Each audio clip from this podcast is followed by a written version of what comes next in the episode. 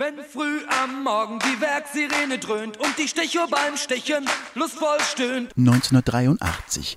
Es war der Beginn der Ära Helmut Kohl. In der Montagehalle die Neonsonne strahlt. Eine Zeit der konservativen Aufbruchsstimmung.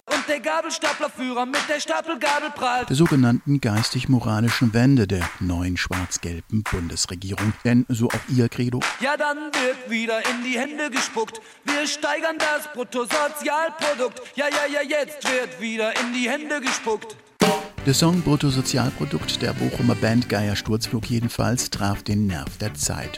Nur, so erzählt Sänger Friedel Geratsch. Am Anfang wurde der Song gar nicht im Radio gespielt, weil es hieß, das ist Satire und jetzt ist gerade Wahlkampf, da passt das nicht zusammen. Doch direkt nach der ersten Wahl Helmut Kohls zum Bundeskanzler am 6. März 1983 hatten wir gleich am Montag den ersten Fernsehauftritt in der ARD. Und die Krankenschwester kriegt einen Riesenschreck. Schon wieder ist ein Kranker weg. Sie amputierten ihm sein letztes Bein und jetzt kniet er sich wieder mächtig rein. Live hatte der Song längst schon Furore gemacht. Nicht erst im Zuge der neuen deutschen Welle, die seit Anfang der 1980er die deutschsprachige Popmusik beherrschte.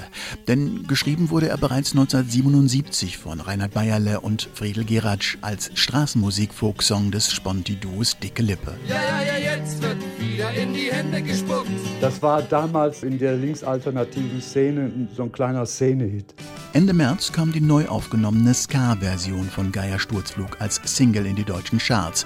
Und wenige Wochen später ein Anruf, wie sich Klaus Vier, einst Live-Moderator und damals der Saxophonist der Band, erinnerte.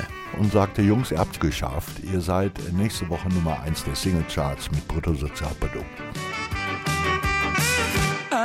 Am 9. Mai 1983 war Bruttosozialprodukt die Nummer 1 in Deutschland und wenig später auch in den deutschsprachigen Ländern. Und jetzt singen sie zusammen im Arbeitstag. Aber der Song wurde auch schnell sowas von missverstanden. Als zynische Ballade vom deutschen Arbeitsethos, wie die SPD-Parteizeitung Vorwärts schrieb, das neue Evangelium, so die Bunte, oder als Parteitagssong der CDU, Quick. Im Grunde ist das allen passiert, die so aus der linksalternativen Szene kamen. In dem Augenblick, wo der Erfolg eintritt, heißt es ja immer Verrat. Doch für die Band war es auch ein Traum, der sie schlagartig berühmt machte, aber auch zu zermürbenden Dauerdiskussionen führte.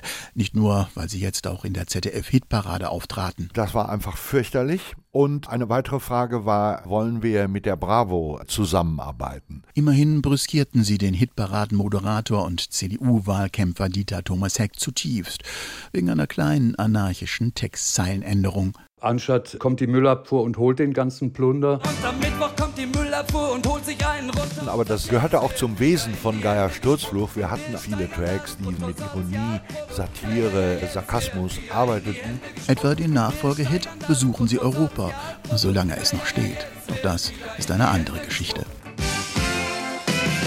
Der Song bedeutet mir sehr viel, weil das ja unser Durchbruch war.